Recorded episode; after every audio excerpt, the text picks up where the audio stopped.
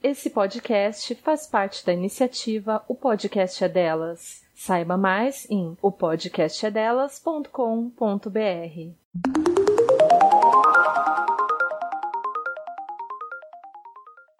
Spreading espalhar. Lançar-se para diferentes lados. Dispersar, espargir, verter. Aumentar gradualmente, alastrar-se, atear-se, propagar-se. Sentar-se ou estender-se de modo a acomodar-se bem. Estirar-se, recostar-se, refestelar-se. Você acabou de escutar as definições para a palavra spreading, segundo o dicionário, também conhecido como tira-dúvidas ou tira-temas.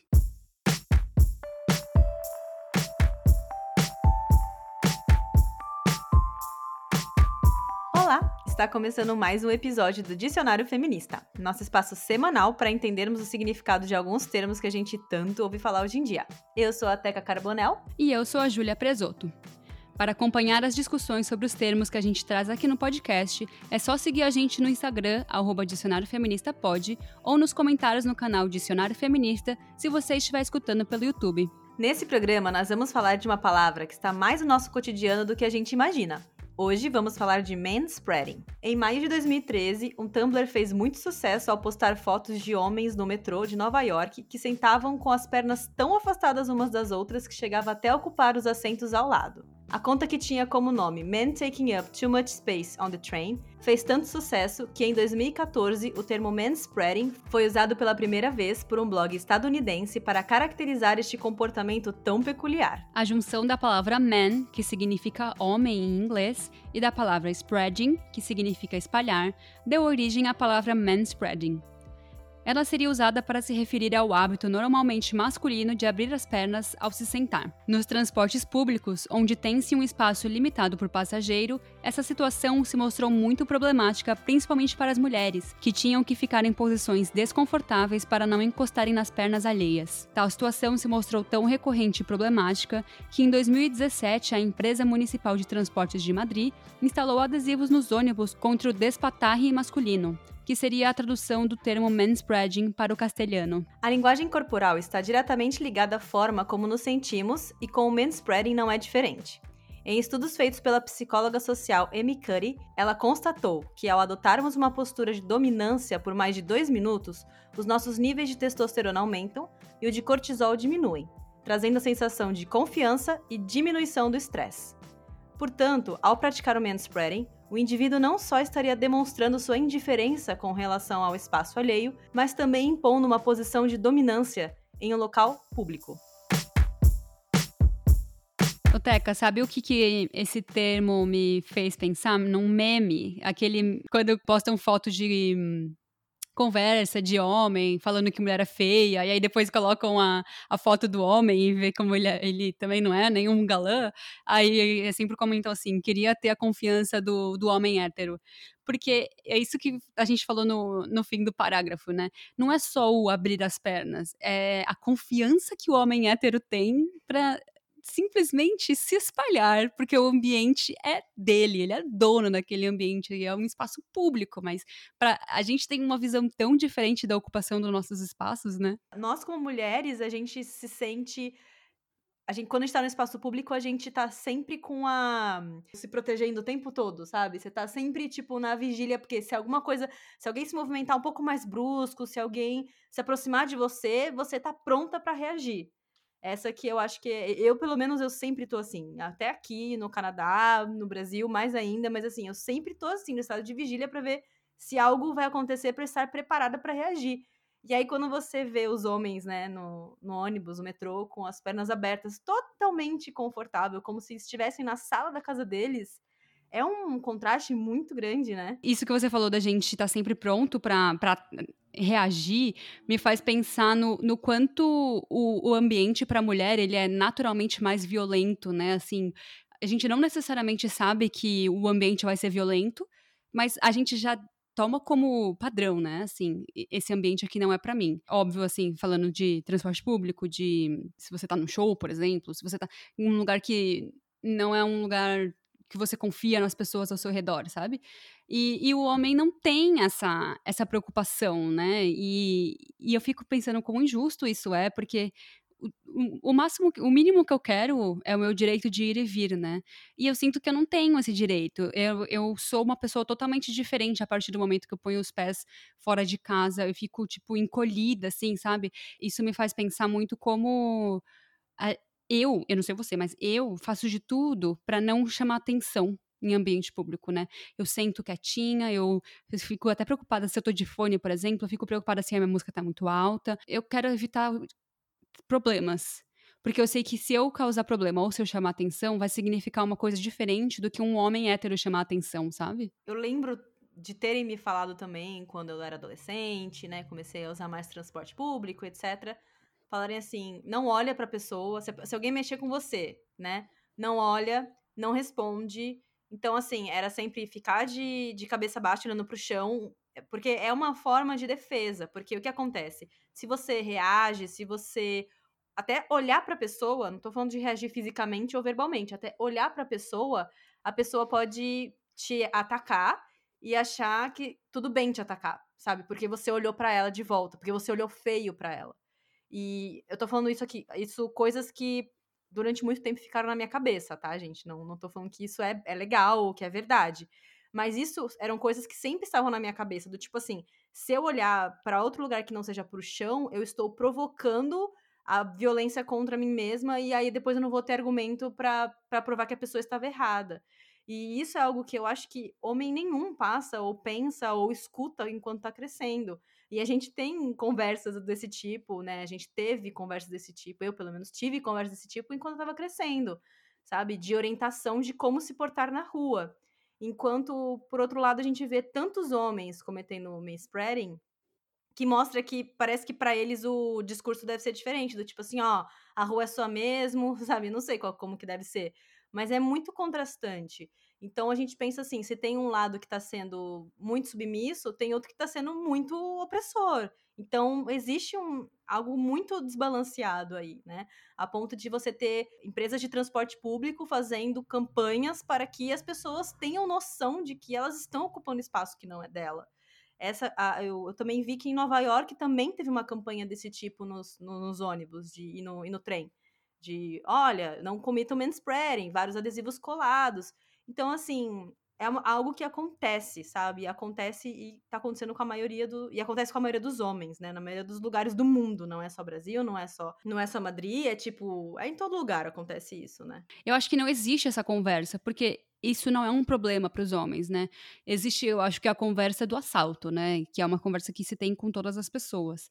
Mas não existe a conversa do tipo, seja contida, porque senão pode ser que alguém te assedie, pode ser que alguém reaja mal, pode ser que alguém seja violento com você. Eu acho que pro, pro homem é só uma, tipo, fique atento com o seu celular, sabe? Eu acho que não, não existe nem essa conversa porque não existe um problema pro lado deles, né? Quando começou a surgir essa, os debates sobre o manspreading, muitos homens comentaram que o motivo deles se portarem assim no transporte público era, tinha mais a ver com fatores biológicos, anatômicos, do que com fatores sociais, de comportamentais. E eu queria saber o que, você acha disso, Ju. Você acha que tem a ver? Você acha que o, o pênis é tão grande assim que vai precisar ficar com as pernas tão abertas? Você indo então, direto ao ponto. tem homem que fala que tem que ficar com a perna aberta porque é muito alto, as pernas ocupam muito espaço.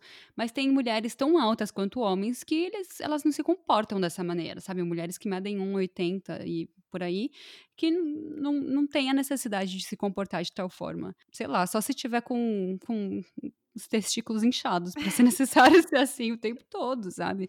Não, eu não acho que seja uma questão biológica, é uma questão muito mais comportamental, né? Esse argumento já caiu por terra. Eu acho que a gente não precisa nem discutir muito, porque é um pouco óbvio, assim, não, não é motivo para você. Porque, assim, tem homens que realmente ocupam um espaço de dois assentos, sabe? se você entrar no, na internet e colocar manspreading Google, no Google Imagens, você vai ver situações que você fica chocado, assim, do tipo, cara, como que o cara tá assim e não se toca? E o mais engraçado é porque eu já me vi, assim, eu não eu não conhecia o manspreading durante muito tempo, ainda mais que o termo surgiu em 2013, né? A polêmica foi levantada em 2013. Mas a primeira, quando depois da primeira vez que me comentaram, que falaram sobre isso comigo, eu comecei a perceber também, quando eu ia para os transportes públicos, eu comecei a, a notar Tipo, eu tava sentada e tava, tipo, sei lá, com uma dor, assim, ou então toda desconfortável, com a mochila meio que caindo do, do colo, meio que.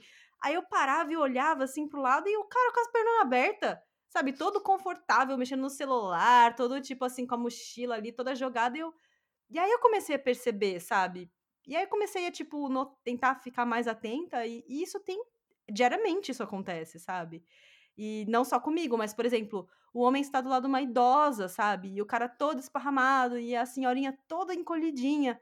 Então, assim, é algo que, que, é, que é muito, eu acho que é muito mais comportamental. Tenho certeza que é muito mais comportamental, não, não tem a ver com a questão biológica, sabe? E aí, como eu trouxe aqui a questão da, da senhorinha, eu também vou, vou puxar pro lado assim. Eu não, eu não sei se só as mulheres sofrem com o manspreading, sabe?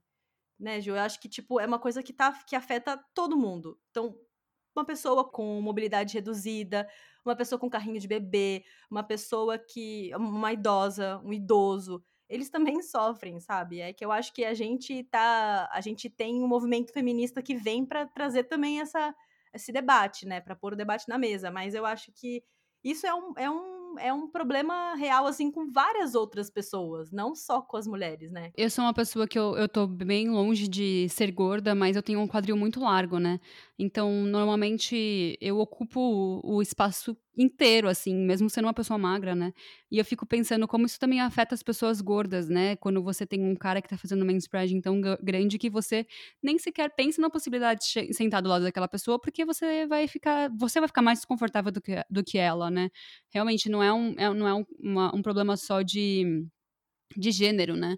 É, é um problema que ele, ele começa por por uma questão de diferença de gênero, né? Uma, uma questão sexista do homem se sentir tão dono daquele espaço que ele faz o que ele quiser, mas ele afeta pessoas muito além do, do gênero, né? Tipo, se for um homem gordo, por exemplo, não vai conseguir sentar do lado de uma, um homem que está com as pernas abertas. Isso que você falou do, dos seus casos com manspreading, eu lembro agora quando.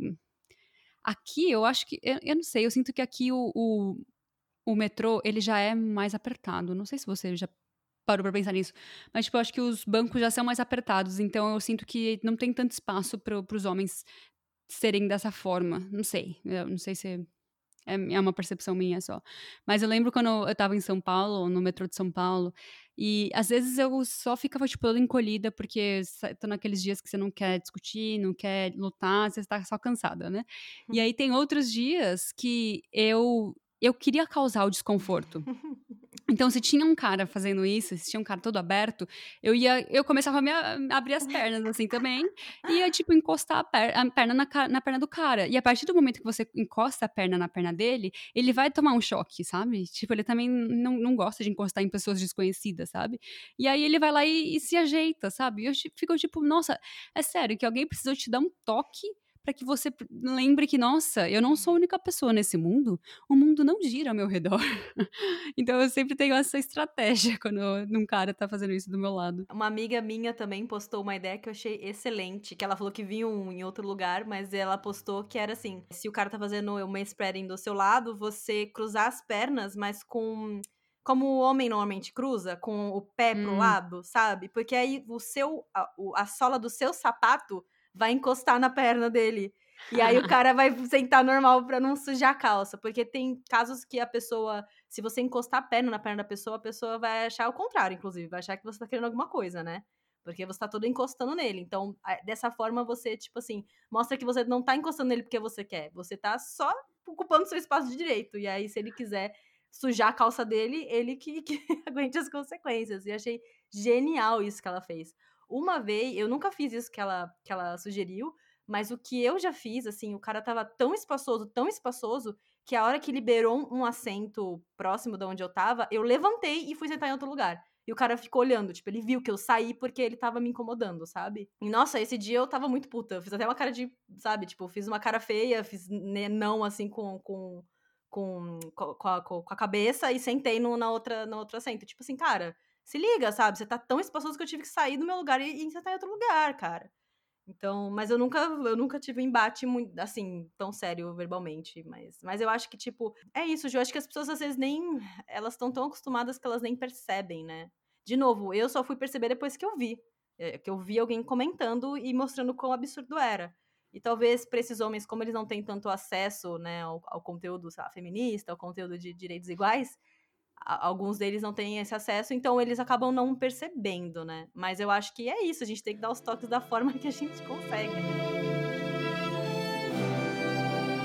Por isso que a gente tem que sempre abrir essa discussão. É, é um, um assunto que não é urgente, né? Não é um assunto que, nossa, meu Deus, mulheres estão morrendo por causa do, do manspreading. Não é, mas as mulheres estão desconfortáveis, as mulheres estão perdendo a, a vontade de ir e vir, assim. É, muitas vezes, no Brasil principalmente, eu falava, nossa, eu nem vou em tal lugar porque eu vou ter que ir de metrô. Nossa, muito preguiça de pegar metrô, porque eu sei que vai ser um, um vai ser chato para mim, sabe? Então você ter que pensar se você quer ir até um lugar porque você tem que pegar o metrô. E não é porque, eu, nossa, metrô é transporte público, é porque vai ser um incômodo para a mulher, sabe? Então você tá, sim, interferindo no direito dela de ir e vir. É mais um exemplo de micromachismo, que a gente já fez um episódio sobre micromachismo, que vale a pena ser falado, porque, como a gente já falou mil vezes em outros episódios, é uma coisinha pequena que vai crescendo e vai e isso vai resultar num, em, coisas muito piores assim. Então um cara que ele acha que ele é dono do espaço público e que a mulher não compartilha dos mesmos direitos do espaço do que ele ele provavelmente ele tem esse mesmo pensamento em relação a outras coisas, assim, né? Não, não, tô, não tô tomando como verdade, mas se esse é o tipo de pensamento que ele tem, de não ter um, um pensamento em relação à sociedade, em relação ao bem do outro, em relação até empatia com o outro, então pode ser que ele também seja assim dentro de casa e ele não vai, sei lá, se preocupar com cuidar da casa, por exemplo, e aí a mulher dele vai estar emocionalmente cansada, ou então ele vai achar que aquilo, aquele lugar é dele mesmo, então a mulher que tentar tomar um espaço dentro de casa também vai ser um problema para aquele relacionamento. Então, é só um, um, grãozinho, assim, nossa, parece até besta a gente estar tá falando sobre isso, mas não é besta, né? São coisas que a gente tem que discutir para tornar a convivência dos dois lados mais gostosa, né? Eu tô lembrando muito de um podcast que eu escutei sobre isso, exatamente sobre tudo isso que você falou, Ju, que é o. A gente já recomendou aqui o, o podcast chama Elas Pesquisam. E tem um episódio que elas fizeram que ele se chama Nossos Corpos Não São Públicos, uma conversa sobre assédio de rua. Em que elas. Todo episódio elas chamam uma pesquisadora, né, para falar um pouco da, da tese delas e etc. E essa pesquisadora, cara, eu fiquei chocado o episódio inteiro, porque. E é engraçado que eu tava escutando o episódio no transporte público. Na época que ainda não. A gente não tava em quarentena ainda. E aí eu tava escutando esse episódio em que ela, ela fez uma pesquisa com mulheres em Fortaleza em que ela coletou dados mesmo de mulheres que diziam evitar usar transportes, transportes públicos em X, em X situações. Então tinha a situação de que ela deixou de usar transporte público para sair para ir para alguma festa, como você comentou, Ju, no seu caso. Uhum. E ela foi pegando, coletando esses dados, e existi, existem, né, no, na pesquisa dela, ela mostra que existem mulheres que, inclusive, deixam de ir trabalhar porque teriam que pegar o transporte público e teriam o perigo de ser assediadas e, ter, e, e se sentem desconfortáveis em um ambiente público por, por, por, sentir que não faz parte, que elas não fazem parte, que não é de direito delas. E, e aí que me bateu a coisa mesmo do tipo assim, cara, a gente real perde nosso direito de ir e vir, entendeu? Nessas situações. A gente real, tipo, não quero. Porque se você pensa assim, uma pessoa que mora. Eu vou trazer aqui uma referência que eu sei, que é no caso de São Paulo. Se você mora na linha vermelha, em que tinha uma época aí que todo dia tinha uma notícia de alguém que foi assediada na, na linha vermelha do metrô. Cara, eu, eu acho que eu deixaria fácil de pegar, ou, ou de ir trabalhar, pediria para fazer home office, porque eu ia ficar com medo de, tipo, deu um dia ser uma dessas pessoas no jornal que foi assediada. Então, depois eu lembro que teve uma época que, lá na, perto da, da estação Ana Rosa, tava tendo muito caso de estupro, então, e eu morava ali naquela, mais ou menos naquela região, e aí fico pensando, cara, imagina se você trabalha lá, se você estuda naquela região, se você mora naquela região. Tipo, você não vai querer sair de casa por um tempo, até as notícias pararem de aparecer toda, todo dia, toda semana. Então, tipo, isso é uma coisa que é que nem você falou. A raiz da questão, ela não, ela, ela, ela no manspreading, ela começa ali no manspreading, só que aí quando você vê, ela vira uma coisa que chega a esse nível da gente deixar de sair, porque naquela região X, onde eu moro, onde eu trabalho, onde eu estudo, está tendo muitos casos de mulheres sendo assediadas. Então, acho que isso é muito, é muito importante a gente também ressaltar, né? Eu passei por essa fase de não querer sair de casa muito sério, assim, de um pouco antes de eu vir, vir para cá, eu eu fui assediada muito. Eu fui, eu fui assaltada e depois eu fui assediada e depois. Quer dizer, assediada eu sempre fui, né? E depois ainda teve uma mulher provavelmente moradora de rua, não sei, que tentou me bater uma vez. Nossa. Foi tudo muito um perto do outro. O meu marido também foi assaltado, a família dele foi assaltada. Foi tudo muito perto uma da, da outra. E chegava fim de semana, eu não queria ir para lugar nenhum, não queria fazer nada, nem de carro, nada, nada, nada. Porque é um trauma muito grande, né? Eu, eu sempre peguei bastante linha vermelha até certo ponto da minha vida. Essa fase que você falou do, dos assédios que estavam acontecendo na linha vermelha, é um, é um terror psicológico, assim, muito grande. Todas as pessoas que encostavam em mim nessa época, eu estava sempre arisca, sabe? Eu sempre dava um pulo, sempre dava, tava com medo de alguma coisa acontecer comigo, porque eu tava lá no meio, sabe? Não é justo, né? Eu nunca deixei de fazer, nunca deixei de ir trabalhar, mas quando eu tava perto de vir para cá, que aconteceu muitas coisas seguidas assim, era um sofrimento não só ir trabalhar, como voltar para casa, porque eu voltava para casa já estava de noite, eu trabalhava ali na região da Augusta. Eu tinha medo, eu tinha muito medo de sair de, do trabalho para ir para casa. E eu falava, nossa, eu acho que eu vou dormir aqui, sabe? É muito absurdo você não, não ter a vontade de ir para sua casa, porque você vai passar por todas essas situações que a gente está falando, né? É, é muito, muito triste você perder o direito e a vontade de ir e vir, né? Um pouco antes também de me mudar para cá, eu vi duas, dois assaltos na minha frente na rua. Os dois foram com duas mulheres. E eu lembro que isso mexeu muito. Era perto da minha casa. Era tipo assim, dois quarteirões da minha casa. No caminho do metrô até a minha casa, eu vi as duas dois assaltos acontecendo. A partir desse dia, eu lembro que sempre tinha um horário. Eu acho que era a partir das oito da noite ou alguma coisa assim se eu chegar, se eu tinha que ir pro, pra casa do metrô, né? Se eu chegava do trabalho tarde e aí eu chegava no metrô, tinha que ir pra casa depois da noite, eu ligava pro meu marido para ele me buscar. Tipo, no metrô. Ele vinha com o meu cachorro, que é, que é grande, e aí a gente voltava a pé juntos.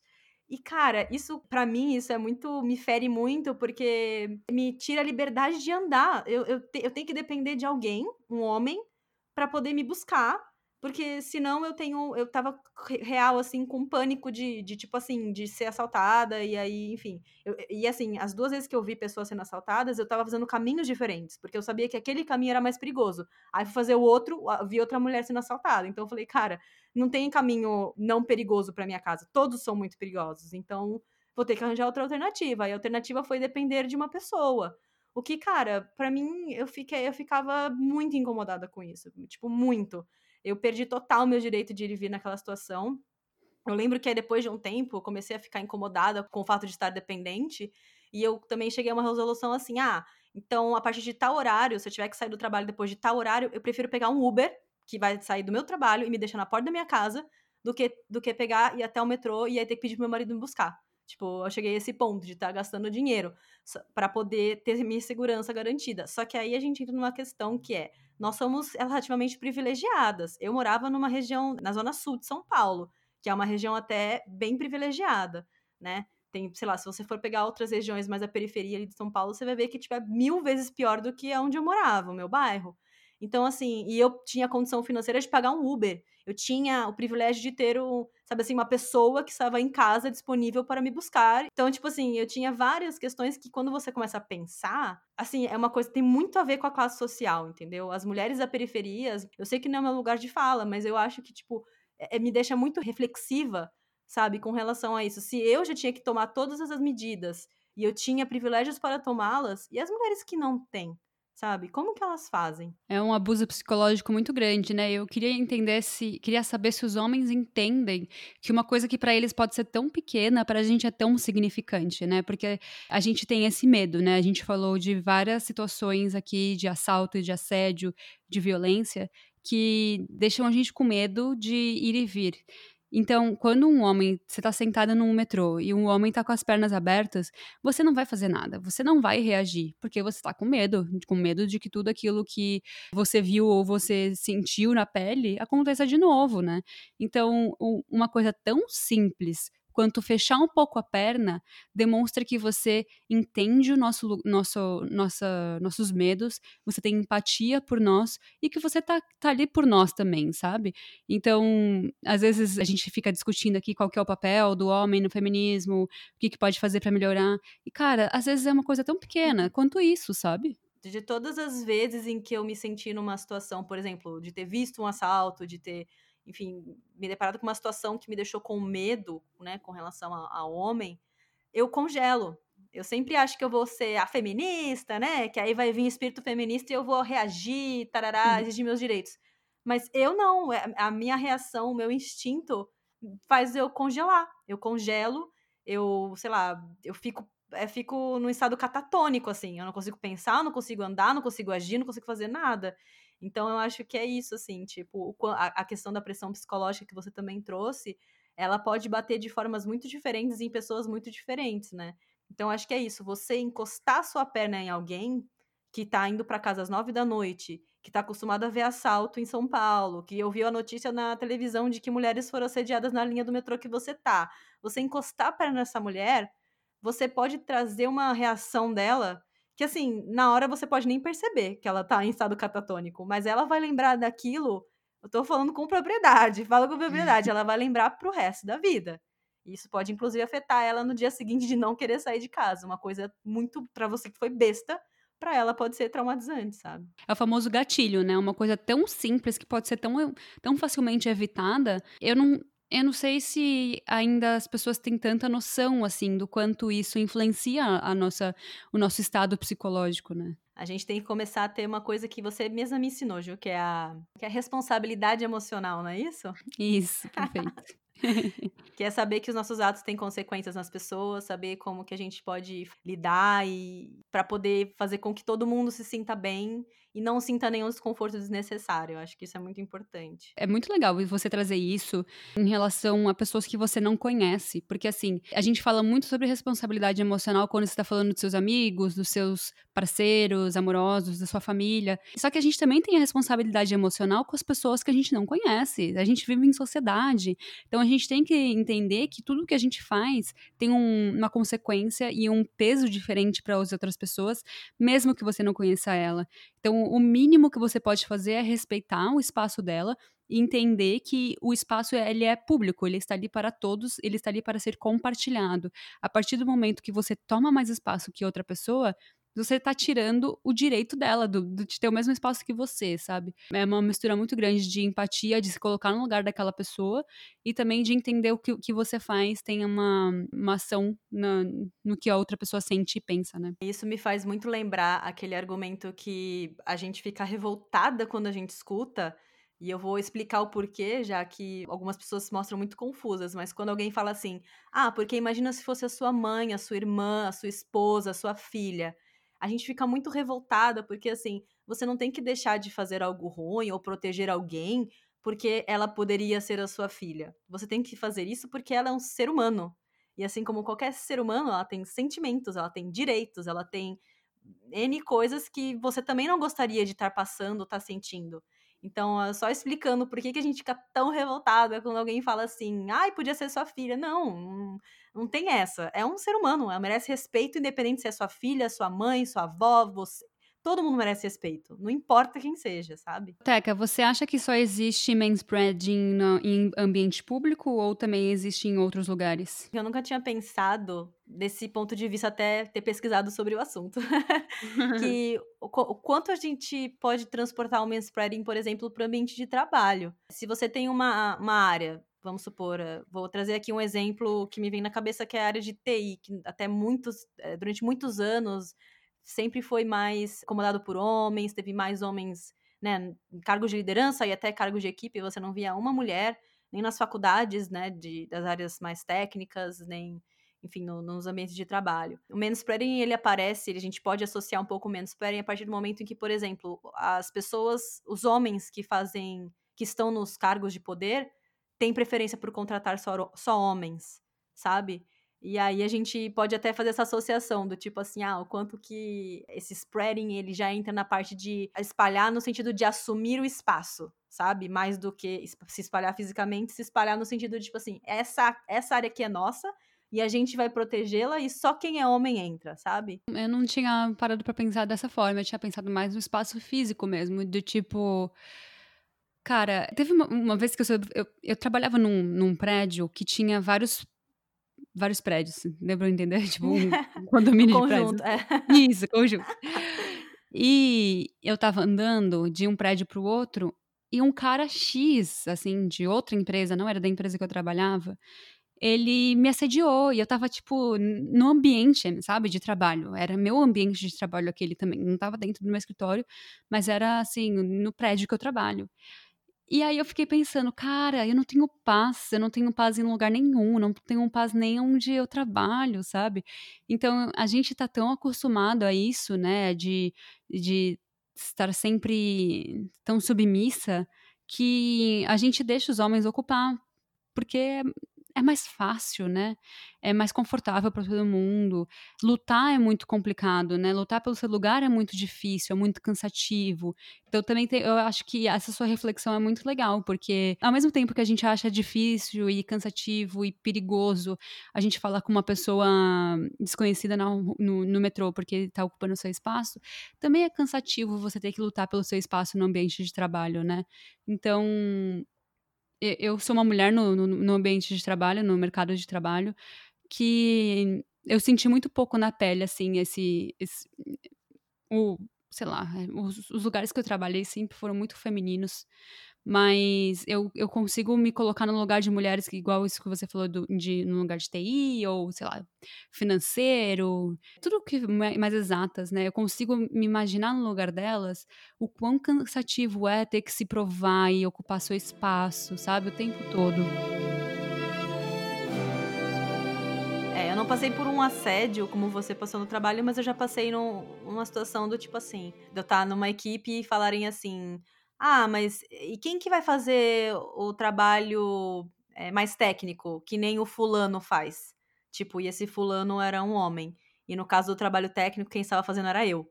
Aí eu falei, não, você é eu que vou fazer isso, essa é a minha função. Não, não, a gente precisava de alguém mais que nem o fulano, falando do homem. Tipo assim, na época. Nossa, isso faz, foi quando eu comecei a trabalhar, faz muito, muito tempo. Quem falou isso foi um homem também. Na época, eu. Óbvio que eu não entendi o que, que ele tava querendo dizer. Eu achei que ele tava falando do cara, porque ele achava o cara muito bom na parte técnica. Mas depois me caiu a ficha, tipo, que a diferença principal entre eu e ele era que ele era um homem e eu era uma mulher, sabe? Porque eu estava fazendo, eu já estava fazendo aquilo que ele estava querendo que alguém fizesse. Só que ele não conseguia me ver fazendo porque eu era uma mulher. E ele queria um homem, tipo aquele outro fulano que, que, que também fazia, tinha a mesma, mesma, mesma posição que eu na empresa, só que em um outro projeto.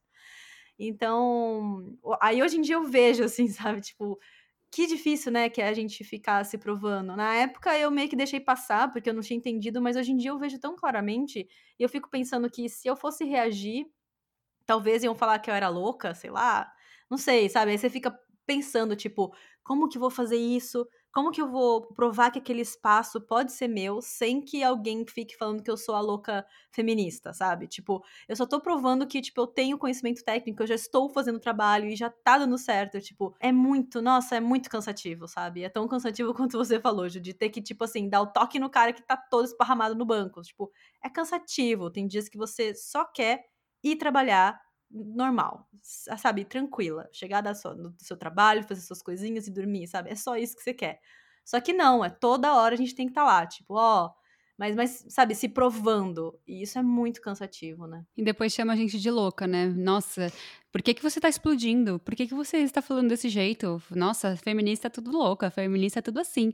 E, cara, a gente tá cansado, né? Feminista cansada. a gente tá saco cheio de, tipo, tentar ocupar o ambiente público, tentar ocupar o ambiente de trabalho, chegar em casa e sofrer violência. E, nossa, gente, dá uma folga pra gente, deixa pelo menos a gente sentar tranquilo no metrô, sabe? Já que a gente tá falando de todos os problemas, a gente trouxe aqui algumas sugestões de como lidar com o manspreading, mas eu acho interessante a gente trazer. Você falou, né, de que somos feministas cansadas, e é, nós não somos as únicas feministas cansadas, porque para algumas, algumas mulheres já tomaram uma atitude contra o manspreading porque elas estão cansadas. E tem uma que eu achei bem radical. Não sei se eu concordo com o que ela fez, mas muitos os vídeos dela do YouTube viralizaram. Eu acho que agora não estão mais disponíveis por causa de conteúdo impróprio. Eu vou explicar o porquê. Foi uma russa que se chama Ana, é uma, uma estudante russa, Ana, que ela fez vários vídeos em que ela estava no, no metrô da, de São Petersburgo. E toda vez que ela via um homem com as pernas abertas, todo esparramado no metrô, ela jogava água sanitária no meio das pernas dos caras, assim, sabe? E aí manchava toda a calça deles. E eles ficavam putos, e aí ficava tipo assim, ah, ficava na cara dele, tipo assim, ficava estampado no, no, na, na, na, roupa do cara que ele tava cometendo manspreading. E aí meio que foi uma ação, né, que ela, que ela fez lá no, no metrô, viralizou.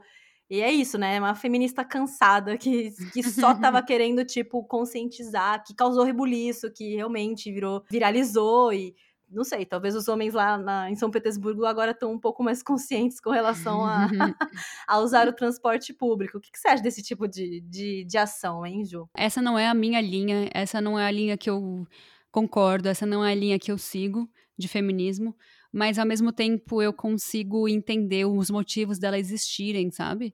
De, dessa, dessa violência, de, de revidar com violência. Além da, do cansaço, né, do, das, das, mulheres estarem tão cansadas que elas precisam reagir dessa forma, né, às vezes. Também, se não fosse esse tipo de atitude, não estou falando só do manspreading, mas outras situações que foram conquistadas por mulheres feministas radicais, porque elas chamam atenção, sabe? Tipo assim, essa mulher, ela virou uma notícia, e pode ser que em São Petersburgo agora realmente tenha menos caras que, que, sentam, que se sentem donos do espaço dessa maneira.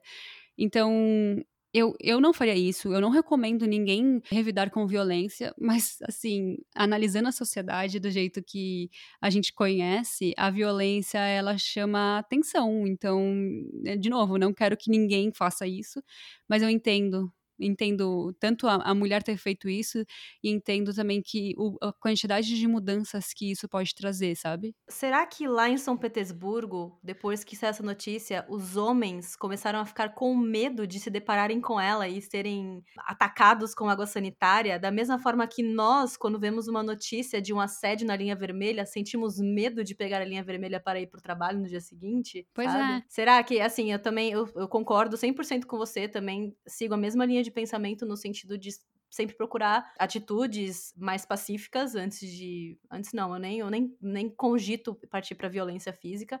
Mas eu fico refletindo, será que esses homens começaram a pensar um pouco como a gente pensa no dia a dia, que a gente sempre pensou no dia a dia, que a gente tava com medo hum. de pegar o ônibus e e ter alguém roçando na gente? Será que esses homens também foram pegar o metrô com medo de serem atacados com água sanitária? Já com, já com a mudinha de, de calça na, na mochila, porque caso fossem atacados poderiam se trocar?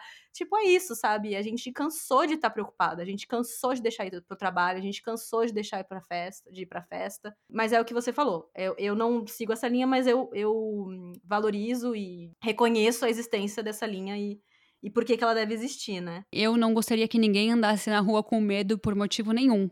Mas a gente tá tão cansada que às vezes esse é só o caminho mais curto que a gente quer tomar para falar, tipo, nossa, ó, isso aqui tá acontecendo, eu preciso muito que vocês olhem para isso. Porque enquanto a gente estiver assim, ai, vem cá, deixa eu te falar, vamos discutir, vai ser um caminho muito longo, sabe? E às vezes a gente só quer uma, uma, um, uma coisa rápida, sabe? Uma resolução rápida. Então, é isso aí que você falou. Eu não, não quero que isso aconteça, tipo, não, não faço, não incentivo que as pessoas sejam violentas de, com a outra de maneira nenhuma, de, independente de gênero ou, ou, qualquer coisa, mas é como a mudança é feita, né, infelizmente. Se não for pelo amor, vai pela dor. e agora trazendo um exemplo mais pacífico, Ju, que eu acho que tem mais a ver com a gente, teve uma estudante inglesa que ela fez, ela criou, né, cadeiras para evitar o manspreading, que é, elas são umas cadeiras que elas, ao invés, a, a cadeira normal, o assento, é, pensando na parte de trás do assento, a parte de trás do assento é mais curta do que a parte da frente. Tipo, a parte da bunda é mais curtinha do que a parte das pernas. Uhum. E aí essa estudante fez uma cadeira que ela é justamente o contrário. A bunda é mais, é mais aberta do que as pernas. Então, instintivamente, automaticamente, quando você senta, você junta as suas pernas para acompanhar o desenho da cadeira, entendeu? Uhum. E ela desenvolveu essa cadeira. Claro, né? Tipo, a gente não precisa chegar ao ponto de desenvolver cadeiras especiais para evitar o manspreading. Acho que a gente consegue viver numa sociedade, ter diálogo e consegue mudar o nosso comportamento para todo mundo se sentir confortável. Mas eu achei interessante o approach dela, porque eu acho que causou um impacto também. Olha, gente, chegamos ao nível de ter que desenvolver cadeiras para vocês se tocarem. e acho que de uma forma um pouco mais pacífica, sem, sem atingir, sem praticar violência física contra ninguém. De uma forma inteligente. Ela ganhou prêmios, inclusive, por conta disso, porque é aquela coisa, é uma obra, né? Eu acho que eu não conheço muito da parte da arquitetura, mas eu acho que é uma obra da arquitetura que ainda vem com um conceito por trás que, tipo, traz um, uma, uma problemática da sociedade e tal, e a questão da acessibilidade, do direito de vir e vir, e todas as coisas que a gente falou aqui. E eu acho isso muito legal, assim, é uma forma da gente pensar as linhas que existem para para combater o manspreading. Que coisa, né? A gente tem que fazer faculdade de arquitetura e desenvolver uma cadeira e não sei o que, não sei o que, só para vocês fecharem essas pernocas aí, gente. Pelo amor de Deus, vamos facilitar a nossa vida, sabe? Tem uma questão que o homem acha que quando cruza as pernas eles são, eh, sabe, não sei, automaticamente eles perdem a masculinidade deles, sabe? Ou eles necessariamente são homossexuais, o que para muitos homens é algo negativo, sendo que não é. É engraçado isso também, né? Por que, que fechar a perna significa, ou mesmo cruzar ou juntar as pernas é significado já de que você não é macho o suficiente. Nossa, Estranho, nunca né? tinha pensado nisso, realmente, assim. Tem muito homem que, nossa, só de cruzar a perna. E, ah, de novo, a gente bate nessa tecla, né? Que masculinidade frágil, né? De você não poder juntar as pernas, que assim, nossa, seu pinto deve ser realmente muito grande para você não conseguir juntar as pernas. É isso que você quer provar? Se você começar a entrar na, nessa coisa do comportamento, você entra até na parte, assim, de as coisas que eu ouvi, tá? Porque eu não sou homem, eu não sei. Mas, tipo assim, de zoarem porque o cara faz xixi sentado. Aí você vai começar a entrar em várias questões, assim, do tipo, de comportamento que, tipo assim, não dizem nada, não querem dizer nada a respeito da sua sexualidade, não quer dizer nada, é só algo que você se sente, é só uma posição que você se sente mais confortável, entendeu? E cada um tem, tem uma, um corpo, uma estrutura, cada um tem posições que se sente mais confortável, outros se sentem menos. E tá tudo bem, né? É uma questão. Eu não sei se. A gente não tem muito esse debate, assim. Na, nas mulheres, o que a gente teve é tipo assim: fecha as pernas, que nem a gente falou, olha para baixo, não fica falando alto. A gente tem essas coisas, mas a gente não tem coisas do tipo: ah, você não pode andar de pernas abertas porque senão isso quer dizer que você é menos mulher, sabe? Eu não. Eu não acho que tem o mesmo discurso, né? Eu acho que tem um pouco, sim, de É? perder a fe- feminilidade, sabe? Quando você vê uma mulher aberta, toda esparramada, com a mesma atitude de um, que um homem teria, ela é vista como menos feminina, né? Eu acho que tem um pouco disso, sim. É- essa é, acho que o sexismo se aplica para ambos os lados. Eu sempre escutei essa parte das pernas abertas por mais uma questão de falta de educação do que você tá parecendo um homem. Isso foi o que eu ouvi, sabe? Quando criança, ou eu lembro de uma, eu tenho uma amiga, minha melhor amiga até hoje, que a gente cresceu junta, e eu lembro da mãe dela sempre reclamando, falando, para de, pôr as, de ficar com as pernas abertas. Mas é porque ela sempre foi muito ativa e pulava e não sei o que, ela era muito então, para a mãe dela, ela sempre falou no sentido dela estar fazendo algo que era falta de educação, não, mas é, pode ser que por trás tivesse a questão de ser muito masculino, sei lá. Você ser uma pessoa que, tipo, tá ocupando mais espaço, de pernas abertas, etc., é vi- visto como masculino, né? Enquanto você ser contida, com as perninhas juntas, cruzadas, como a gente cruza normalmente, né? É um sinônimo de feminilidade.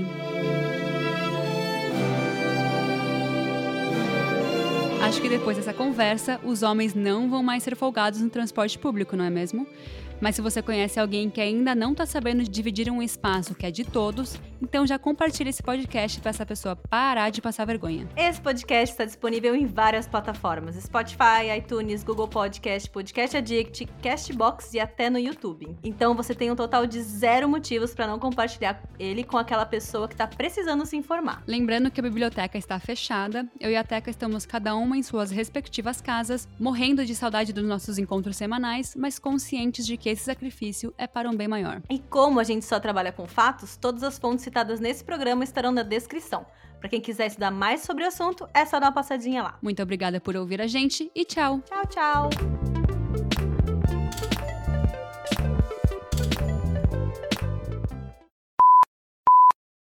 Você ouviu um programa participante da rede Podcast é Delas, uma iniciativa que fornece toda a infraestrutura necessária para mulheres hospedarem e publicarem os seus podcasts. Para fazer parte, entre em contato conosco através do site opodcastadelas.com.br ou através das nossas redes sociais, como arroba o podcast é delas.